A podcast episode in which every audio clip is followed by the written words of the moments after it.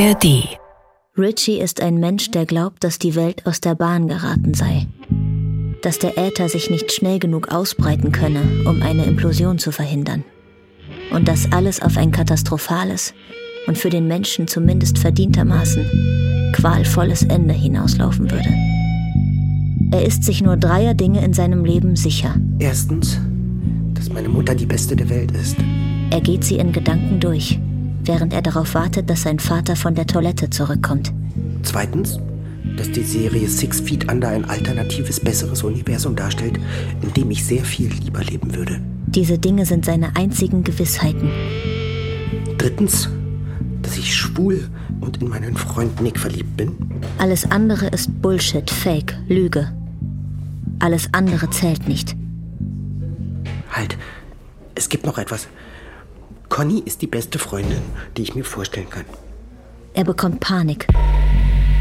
Vier ist eine gerade Zahl. Eines fehlt. Er mag keine geraden Zahlen. Vier geht nicht. Er traut ihnen nicht. Es fehlt ein fünfter Punkt. Irgendwas muss er finden. Meine Mutter, Six Feet Under, Nick, Conny. Nur noch eine Sache. Eine einzige Sache. Seine Brust schnürt sich zusammen. Er braucht seinen Inhalator. Du verdammter Idiot! Sein Vater kommt zurück.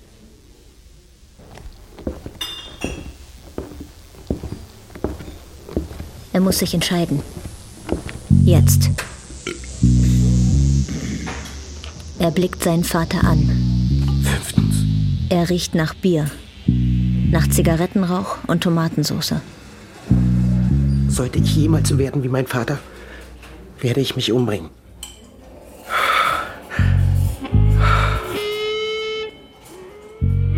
Nur eine Ohrfeige. Hörspiel nach dem gleichnamigen Roman von Christos Tsiolkas. Bearbeitung und Regie Elisabeth Weinmann. Kapitel 8 Richie. Er hat keinen Asthmaanfall. Er braucht den Inhalator nicht. Erleichtert sinkt er auf seinen Stuhl zurück und verschränkt die Arme vor der Brust. Meine Mutter, Six Feet Under, Nick, Conny und wenn ich auch nur annähernd so werde wie mein Vater, dann bringe ich mich um. Diese fünf Dinge sind die einzigen Gewissheiten, die er braucht. Hast du keinen Hunger? Nein, Hat's dir nicht geschmeckt? war okay. Willst du ein Bier? Warum nicht? Ja, warum nicht? Die Schule ist vorbei. Er sitzt mit seinem Zombie-Vater im Land der lebenden Toten und in ein paar Wochen ist er volljährig. Auf uns. Was spricht dagegen, sich so schnell wie möglich zu betrinken? Es ist mindestens acht Monate her, dass Richie seinen Vater zum letzten Mal gesehen hat. Gemessen an ihrer gemeinsamen Vergangenheit ist das gar nicht mal so schlecht. Er war sieben Jahre alt, als er ihn kennenlernte. Er hoffte, ihn lieben zu können. Seine Großmutter, die Mutter seines Vaters, hat das Treffen arrangiert. Sie zwang ihren Sohn, sich seiner Verantwortung zu stellen. Das fand Richie allerdings erst viel später heraus. Und seine Mutter erzählte ihm nicht, wie sie vor Gericht ziehen musste, um Unterhalt zu bekommen. Richie wusste nur, dass sein Vater Lkw-Fahrer war und ganz weit weg wohnte. Mit sieben lernte er ihn dann kennen. Er ging mit ihm zu einem Fußballspiel und kam noch ein, zweimal vorbei, bis er anrief, um mitzuteilen, dass er geheiratet habe und mit seiner neuen Frau wegziehe. Wieder sahen sie sich sechs Jahre lang nicht. Zwischendurch erfuhr er von seiner Großmutter, dass er einen Halbbruder bekommen hatte. Als Richie 14 wurde, zog sein Vater zurück in die Stadt. Seine Ehe war geschieden worden und er fuhr wieder LKW. Mit 14 hatte Richie aber keine Lust mehr, so zu tun, als begeistere er sich für Fußball, Formel-1-Rennen oder die Filme von Arnold Schwarzenegger. Vater und Sohn hatten sich buchstäblich nichts mehr zu sagen. Wem schreibst du da? Conny, Das ist deine Freundin, oder? sie ist nicht meine Freundin. Wie lange seid ihr schon zusammen? Sie hat einen Freund, Wen denn? Ali. Ein Araber. Was stört dich daran? Himmel, Herr Gottrick. Das war nicht so gemeint. Ist mir doch scheißegal, ob sie es mit einem Araber treibt. Er wurde hier geboren. Du weißt doch, was ich meine. Allerdings. Ich weiß genau, was du meinst. Du magst keine Araber, keine Asiaten, keine Schwulen oder sonst irgendjemanden, der anders ist als diese weißen Langweiler hier draußen in diesem Zombieland. Ich wette, du bist ein Rechter. Es geht dich nichts an, wen ich wähle. Ich weiß, dass wir nicht das beste Verhältnis haben. Das ist alles meine Schuld, das gebe ich zu. Aber du bist jetzt alt genug, um bestimmte Dinge zu verstehen. Ich war gerade mal 19, als deine Mutter schwanger wurde. Ein Jahr älter als du jetzt bist. Ich war noch nicht so weit. Ich habe es vermasselt und bin abgehauen. Was soll ich jetzt deiner Meinung nach tun? Ach, fick dich. Spielst dich als Opfer auf. Ich will ja noch rauchen. Kommst du mit raus? Krieg ich auch eine? Weiß deine Mutter, dass du rauchst? Ich rauche nicht. Nur ab und zu. Erlaubt sie dir das? Ja, Wirklich? sag ich doch. Wolltest du damals, dass Mutter mich abtreibt? Hat deine Mutter das behauptet? Nein. Es wäre jedenfalls okay. Wenn ich ein Mädchen schwängern würde, wäre ich dafür, dass sie abtreibt. Ich bin froh, dass deine Mutter es nicht getan hat. Äh, ich bin betrunken. Ich bin zu betrunken. Es tut mir leid, aber ich kann dich heute nicht nach Hause fahren. Willst du bei mir übernachten? Wollen ist vielleicht nicht das richtige Wort. Auf dem Nachhauseweg sprechen sie kaum ein Wort. Richie fragt sich, ob sein Vater dieselbe Beklommenheit empfindet wie er. Ihre plötzliche Nähe bereitet ihm Unbehagen. Richie hat seinen Vater noch nie irgendwo besucht. Und jetzt wird er die Nacht im Haus dieses fast fremden Mannes verbringen. Allerdings ist es kein Haus, sondern eine kleine Schrottbude im ersten Stock eines Backsteingebäudes. Es stinkt nach Schimmel und Rauch. Er knipst das Licht im Schlafzimmer an. Für eine Nacht wird's reichen. Danke. Auf dem Boden liegt eine Matratze. Gute Nacht. Ja, Nacht. Neben der Matratze stapeln sich Zeitschriften. Richie schließt die Tür, zieht sich bis auf die Unterhose aus und legt sich unter die Bettdecke. Er schnappt sich eines der Pornohefte und fängt an zu blättern. Ein behaarter, olivbrauner Mann mit einem Tribal-Tattoo auf dem Unterarm fummelt an den Brüsten einer Blondine herum. Er sieht aus wie ein Italiener oder Grieche, ein bisschen wie Hector, nur stämmiger und brutaler. Das kommt als Vorlage nicht in Frage. Es wäre Verrat an seiner besten Freundin gewesen. Verrat an Conny. Hector ist ein Schwein. Ein Perverser. Er legt das Heft zurück auf den Stapel. Aber er kann sie nicht verhindern.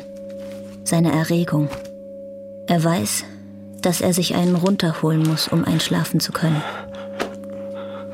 Er versucht an Nick zu denken, Fuck. aber wieder streift nur er seine Gedanken. Ich bin pervers. Hector. Immer wieder. Hector. Er ist krank. Krank, krank, krank, krank. Hector ist nicht irgendjemand. Fuck. Hector ist der Mann von Connys Vorgesetzter, Aish. Er hat Conny vergewaltigt. Hat sie es in irgendeiner Form genossen? Sie muss ihn geküsst und seine Haut berührt haben.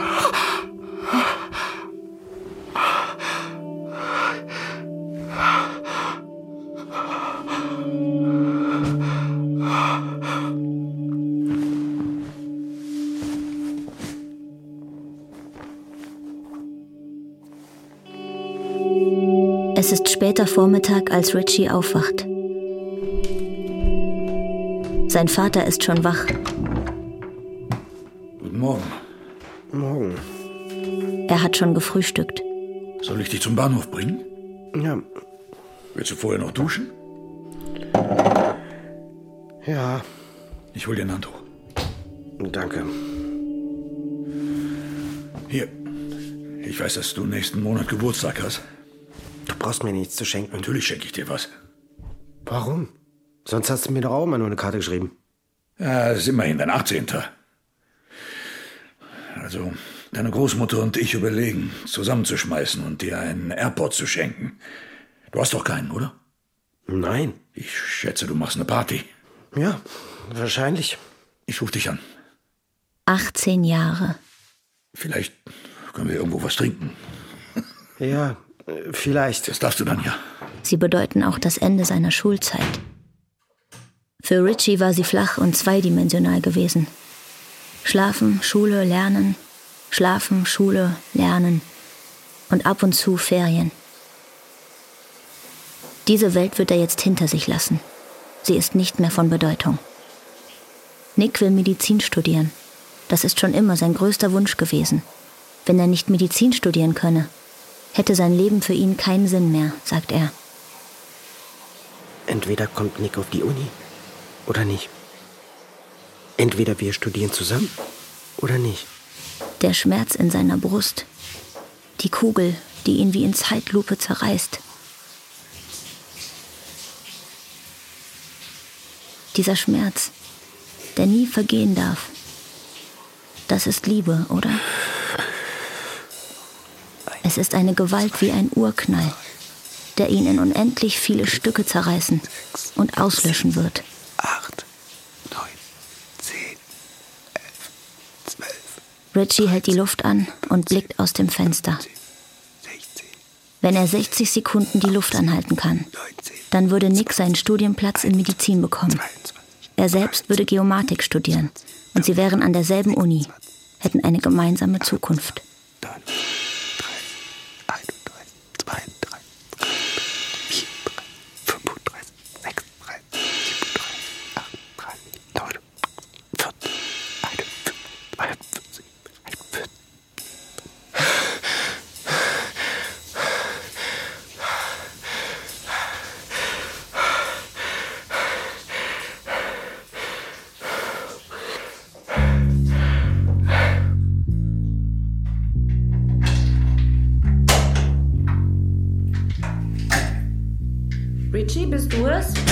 Ja, Zu Hause erwarten ihn seine Mutter und deren beste Freundin in der Küche sitzend. Wie war es? okay. Redet er immer so viel? Hi, Adele. Naja, du willst ja nicht Sprachen studieren, oder? Nein, Geomatik. Geoinformatik, um genau zu sein. Was zum Teufel ist das denn? Es hat etwas mit Karten und Plänen zu tun. Die perfekte Wahl. Craig will mir ein AirPod zum Geburtstag schenken. Ich dachte, falls du mitbezahlen möchtest. Das ist schön. Aber ich habe schon ein Geschenk für dich. Ich gehe mit Conny und Nick ins Kino. Okay. Was hast du morgen vor? Ich passe auf Hugo auf. Rosie hat einen Arzttermin und Conny arbeitet. Ich habe zugesagt. Musst du nicht arbeiten? Ich fange immer erst um eins im Supermarkt an, das weißt du.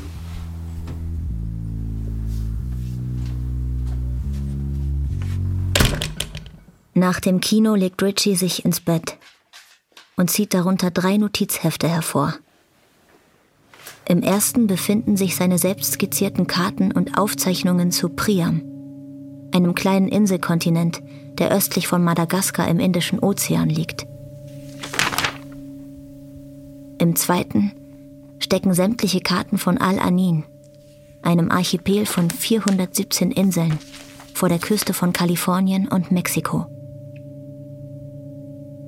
Und das dritte Buch ist randvoll mit Entwürfen für Neu-Troja, die Hauptstadt von Priam und eine der schönsten und beeindruckendsten Städte der Welt.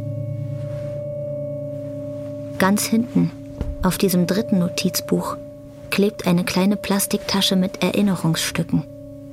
Ein Foto von Nick auf Jennas Party, als er betrunken den Arm um ihn gelegt hatte.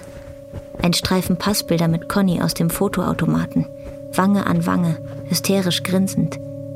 Die Postkarten von seinem Vater und seiner Oma. Das Ticket vom Pearl Jam Konzert, zu dem ihn seine Mutter an seinem 13. Geburtstag mitgenommen hat. Und dann, ganz zum Schluss, eine Kopie des Fotos, das er bei Rosie und Gary gestohlen hat. Der junge Hector vor türkisblauem Himmel. sein nackter Oberkörper vom Meer noch nass. Das Profil gelassen und mit heroischem Blick der Sonne zugewandt. Richie schließt die Augen und denkt wieder an ihn. Hector.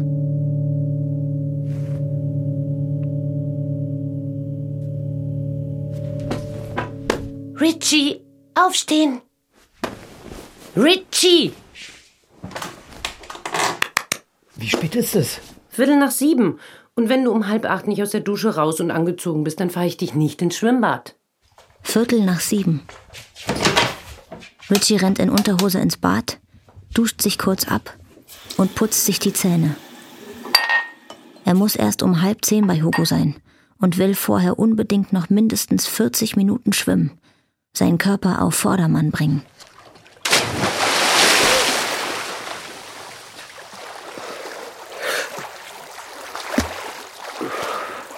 Sein Ziel sind 100 Bahnen. Die ersten 20 sind immer der Killer. Eine einzige endlose Qual. Die Zeit vergeht zähflüssig. Jede Sekunde erscheint ihm unendlich lang. Bis, bis er in das eintritt, was die Sportfanatiker in der Schule die Zone nennen. Sie beginnt nach den ersten 20 Längen. In der Zone gibt es keine Zeit. Man ist wie losgelöst von der Welt, wie stoned, nur gesünder. Nach 50 Längen streckt er die Arme aus und hält sich am Poolrand fest.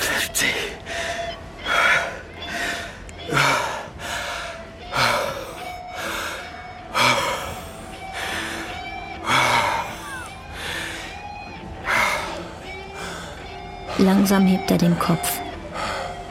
Durch die Glasscheibe sieht er einen Mann, vom Workout verschwitzt, im klitschnassen Unterhemd, der ein Schließfach öffnet. Richie richtet sich auf. Er starrt den Mann mit offenem Mund an. Hector. Es ist Hector. Richies Blick folgt ihm.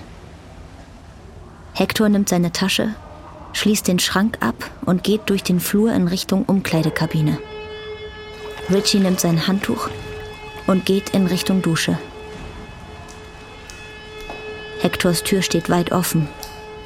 Richie starrt auf seinen durchtrainierten, hochgewachsenen Körper. Eins, zwei, drei. Richie zieht die Badehose aus, springt unter eine Dusche und zählt bis 15. Acht, 15 ist seine Glückszahl. zehn, elf, Er dreht das Wasser ab und geht in den Umkleideraum. vierzehn, Hector steht vor ihm, nackt, mit einem weißen, feuchten Handtuch über den Schultern. Richie wagt es kaum zu atmen und lächelt nur verlegen. Hector wirkt leicht irritiert, lächelt aber zurück. Hallo. Richie nickt ihm zu, traut sich aber nicht etwas zu sagen. Er würde doch nur quieken wie ein Mädchen. Vielleicht sollte er ihn nach seiner Frau Aisha fragen Scheiße. oder nach den Kindern. Wie heißen die nochmal? Hector trocknet sich weiter ab. Richie nimmt jedes Detail in sich auf. Er betrachtet seinen Nacken, seine Brust, den Bauch, die Schenkel, seinen Schwanz, seine Eier, Knie, Ellenbogen, Finger. Nichts davon würde er je vergessen. Hector reibt sich die Schultern ab, blickt zu ihm rüber und dann, Schwuchtel. peinlich berührt, gleich wieder weg. Im Schwimmbad, halbnackt, baggert er mich an. Richie bemerkt seinen bestürzten, angewiderten Blick. Er wird knallrot. Am liebsten würde er weinen. Hektisch schlüpft er in seine Badehose und stürmt hinaus. Hinaus zum Becken und springt ins Wasser. Hector hat ihn nicht erkannt. Hector erinnert sich nicht an ihn. Er muss mich für einen Perversen halten. Hector weiß nicht, wer er ist. Er erinnert sich nicht daran, dass ich auf der Party war. Auf der Party, auf der sein Cousin Harry Hugo eine Ohrfeige verpasst hat. Für ihn ist er nur irgendein Schwuler. Er interessiert sich nicht für mich. Für ihn bin ich nur ein Freak mit kranken, kindischen Fantasien. Richie schwimmt und schwimmt. Bahn um Bahn pflügt er durchs Wasser, bis er irgendwann nicht mehr kann.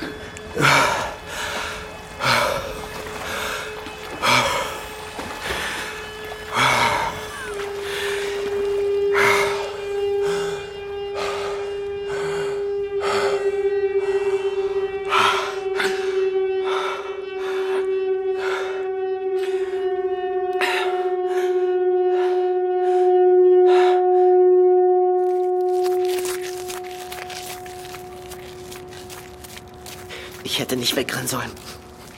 Auf dem Weg zu Rosie verflucht er sich immer noch. Ich hätte ihm entgegentreten sollen. Er hätte sagen sollen, Ich hätte ihm sagen sollen, ich weiß, was du getan hast. ich weiß, was du getan hast. Ich weiß es. Du bist aber früh. Erst jetzt, als sich Hugo ihm um den Hals wirft, Na, kommt er zur Ruhe und hat nicht mehr das Gefühl, sich in Stücke reißen, sich von seinem nutzlosen Körper und seinen kranken Gedanken befreien zu wollen. warte, warte, Hugo. Lass mich kurz los. Was ist das? Das ist mein Asthma-Spray.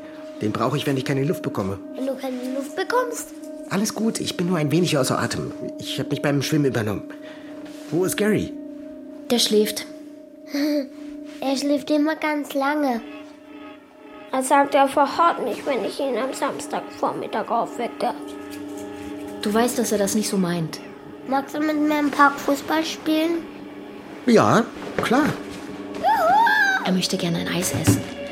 Aber nur eine Kugel. Und du? Kauf dir auch eins. Okay, danke. So gegen elf müsste ich fertig sein. Kein Problem, ich mache das gerne.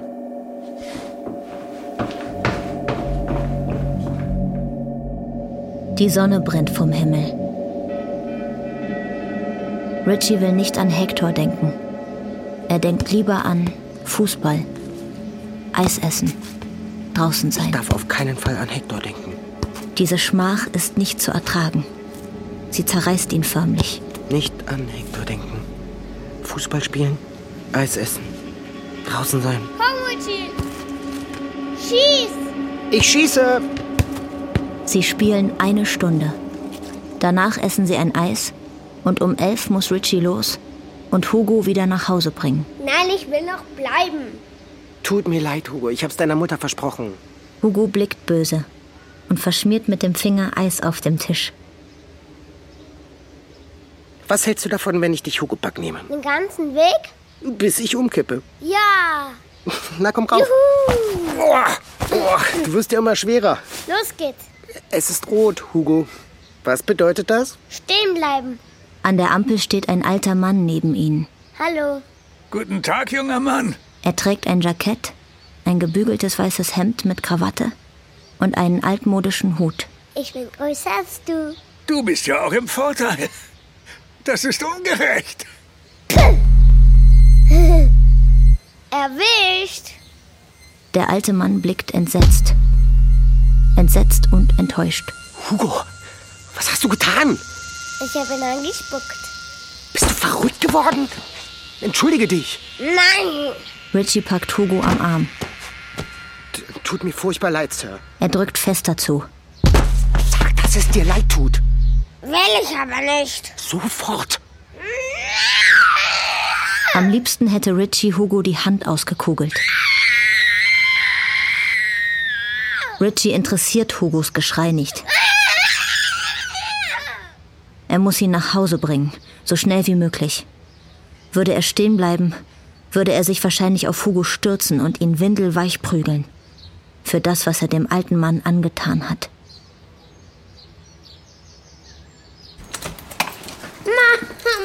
Hugo! Mein Schatz, was ist denn passiert? Was ist denn los? Er hat mir weh getan. Gar nichts habe ich getan. Hugo hat einen alten Mann angespuckt. Ich habe mit ihm geschimpft, das war alles. Hat der Mann dir Angst eingejagt, mein Schatz? Ja. Hugo, du hast einen alten Mann angespuckt? Ich rede mit dir. Was hast du verdammt nochmal gemacht? Lass ihn verdammt nochmal. Du siehst doch, dass er Angst hat. Rosie! Ich bin sicher, es tut ihm leid. Es tut dir doch leid, Richie, oder?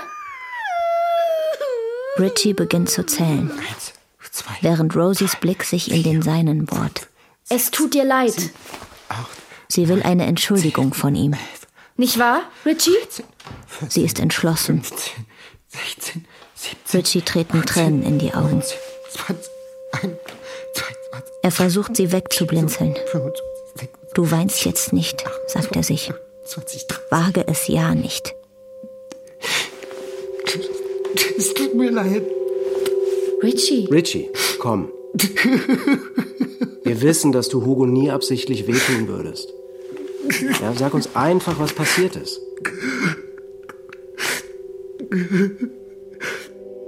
Ich habe mich vor euren Sohn geschämt, weil er einen alten Mann angespuckt hat. Das ist passiert. Wie konnte es so weit kommen? Ich habe Hugo wehgetan. Ich habe einem Kind wehgetan. Wie zum Teufel konnte das passieren? Ich habe Hector im Schwimmbad getroffen. Was? Was zum Teufel hat denn der jetzt damit zu tun?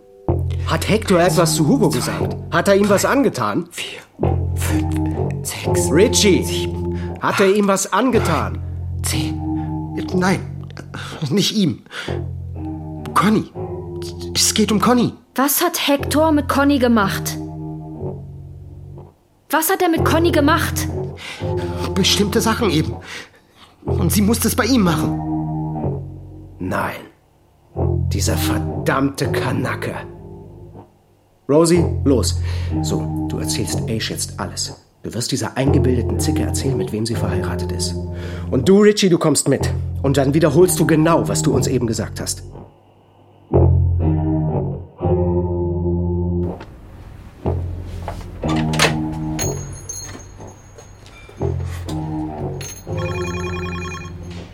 Was macht ihr alle hier? Ist was passiert? Wo ist Ace? Schatz, was ist los? Wo zum Teufel ist Ace? Das hier ist ein Wartezimmer. Benimm dich gefälligst. Ey, ganz ehrlich, Trace. Ich kann hier auch im Wartezimmer sagen, was ich zu sagen habe, aber ich bezweifle, dass Ace das will. Gut. Ich sag ihr, dass ihr hier seid. Worum geht's? Worum es geht? Um das Schwein, mit dem du verheiratet bist. Gary. Ja, nee, nix, Gary. Wusstest du, dass dein Mann es mit Conny treibt? Mit deiner eigenen Angestellten, die gerade mal 18 ist? Ich glaub ihm kein Wort. Sag es ihr, Richie. Sag ihr, was du uns gesagt hast. Was hast du mir zu sagen, Richard?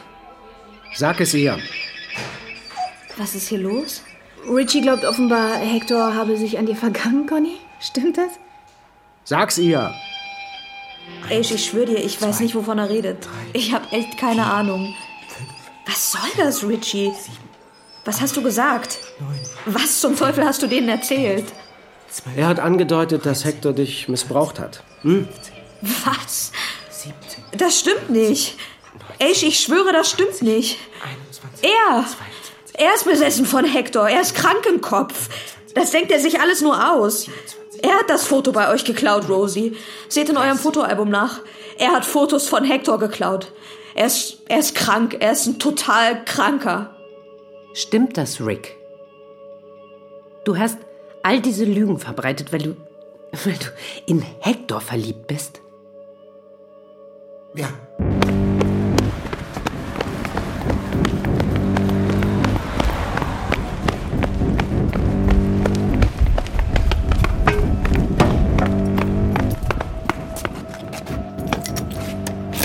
Richie rennt und rennt bis nach Hause.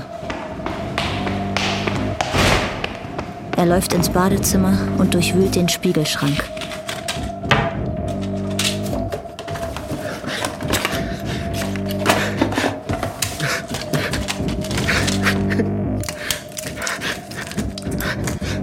Er legt sich auf den kalten Badezimmerboden und lässt los. Endlich kann er loslassen. Er ist in der Zone.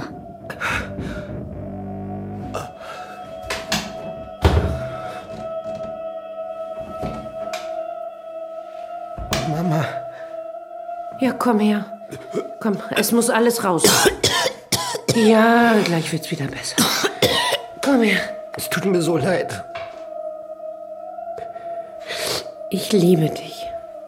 Und ich bin stolz auf dich. Aber was du mit Hector gemacht hast und was du Aisha und Conny angetan hast, das war total daneben. Weißt du das? Ja. Hector ist ein verheirateter Mann. Er liebt Aisha. Hector weiß nicht einmal, wer ich bin. Das ist okay. Oh, mein Kleiner. Mein süßer kleiner Junge. Du wirst dich noch in andere Männer verlieben und es werden sich viele Männer in dich verlieben. Und jetzt fahren wir ins Krankenhaus.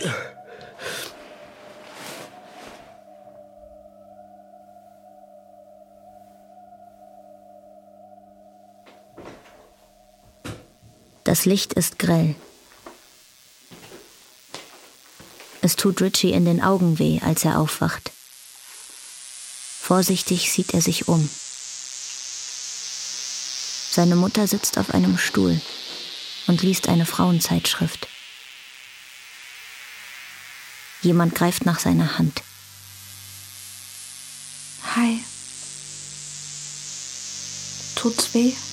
Es muss wohl wehtun, zumal er ein taubes Gefühl verspürt, das sich offenbar vor allem auf seinen Unterleib erstreckt, als wäre sein Körper in zwei geteilt. Es tut mir so leid, dass ich es Rosie erzählt habe. Das hätte ich niemals tun dürfen. Er hat mich nicht vergewaltigt. Aber. So war das nicht. Tut mir leid, dass ich gelogen habe. Wieso sagst du so etwas? Vielleicht, weil ich wünschte, er hätte es getan. Wie geht es Aisha? Sie ist sowas von cool. Sie ist überhaupt nicht böse auf dich. Sie ist nur wütend auf Gary und Rosie. Vor allem auf Rosie. Ich übrigens auch. Das ist nicht ihre Schuld. Doch, doch. Was das für mich bedeutet, war ihnen scheißegal. Sonst wären sie zuerst zu mir gekommen. Es ging ihnen nur darum, Aisha zu verletzen. Wie geht es Hector? Deinem Lover? Halt den Mund.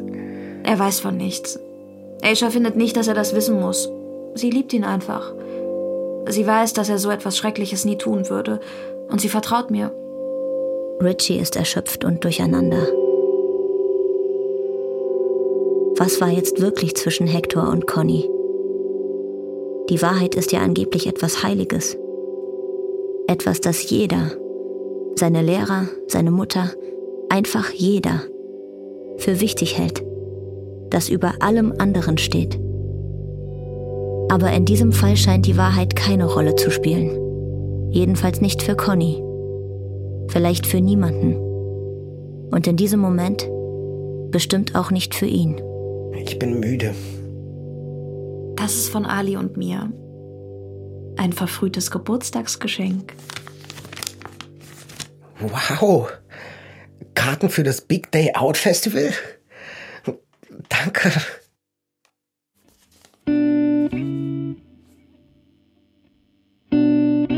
Am Dienstagnachmittag bekommen sie ihre Ergebnisse.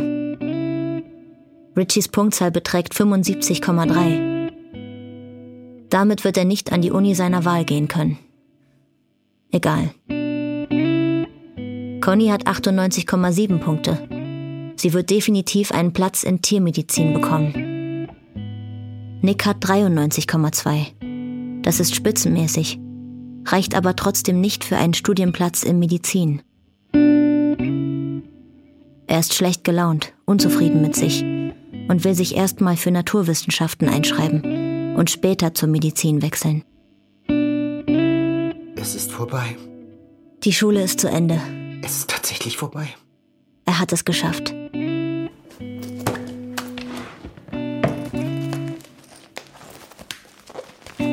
Jetzt nimm schon. Du sollst dich amüsieren. Es ist der Morgen des Big Day Out Festivals. Danke. Und Richie ist nervös. Du siehst gut aus. So groß. So erwachsen. Er würde mit seinen besten Freunden feiern. Mit Nick, mit Conny, mit Ali. Mama, ich, ich bin erwachsen. Er hat es geschafft.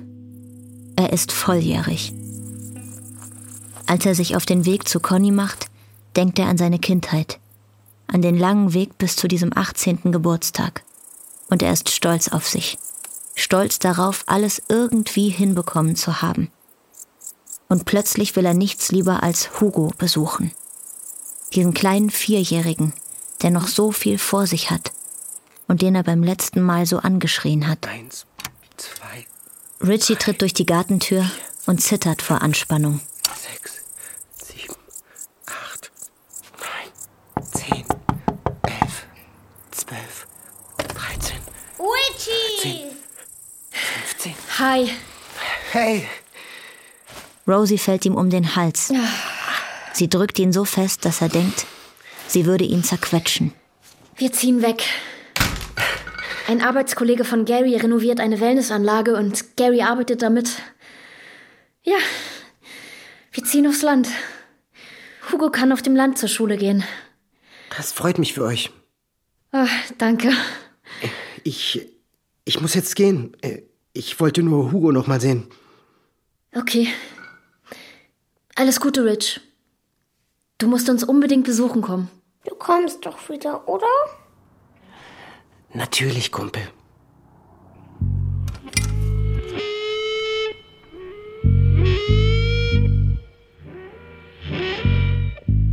Nur eine Ohrfeige.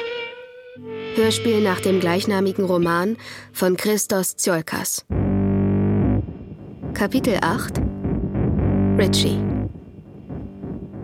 Mit Hanna Hilsdorf, Max Simonischek, Jessica McIntyre, Christian Petzold, Barbara Nüsse, Maja Schöne, Anna Blomeyer, Hannes Wegener, Tina Susann Smith, Oskar Ferdinand Fuchs, Birte Schnöing, Paul Schröder, Janet Voss, Mirko Kreibich, Pauline Renevier, Jörg Dippe, Bertram Bollo, Philipp Baltus, Lisa Hagmeister, Marc Bartel, Anna Schäfer, Ole Lagerpusch, Markus John, Till Abel, Julian Greis, Lasse Fell, Marion Gretchen Schmitz, Charlotte Marz, Anne Schäfer, Hans Löw, Abid Schiplak, Leonie Lander, Irmgard Jedamzig, Theresa Berlage,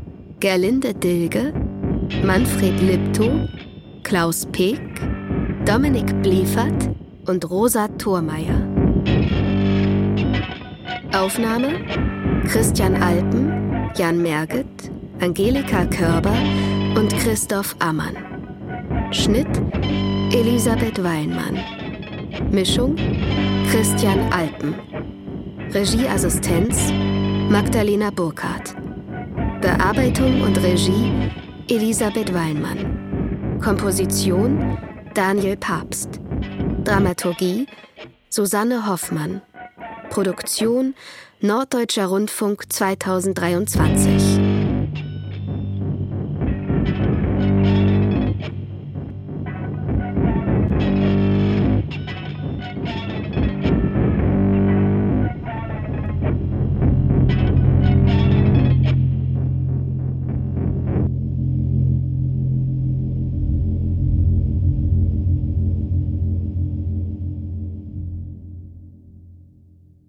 Und hier noch ein ganz besonderer Tipp für alle, die sich für Musik interessieren. Wer Musik liebt, kennt seine Stimme aus Fernsehen und Radio. Peter Urban, absoluter Musikinsider, der mit seiner unvergleichlichen Art Geschichten erzählen kann. Peter Urban war auf unzähligen Konzerten, trifft bis heute die Großen des Musikgeschäfts und ist selbst Musiker. Im Podcast Urban Pop spricht er mit Oke Bandixen, Kulturredakteur beim NDR. Von Adele über die Beatles, Bob Dylan, Dire Straits, Fleetwood Mac, Lindenberg, Joni Mitchell, Kate Bush bis zu Pink Floyd, Genesis und U2. Deine Band ist vielleicht auch dabei? Insider Stories und Musikgeschichte. Peter und Oke zuzuhören macht Spaß und ist ein Muss für alle Fans von guten Gesprächen über gute Musik. Urban Pop findet ihr in der ARD Audiothek. Wir verlinken euch den Podcast auch bei uns in den Show Notes.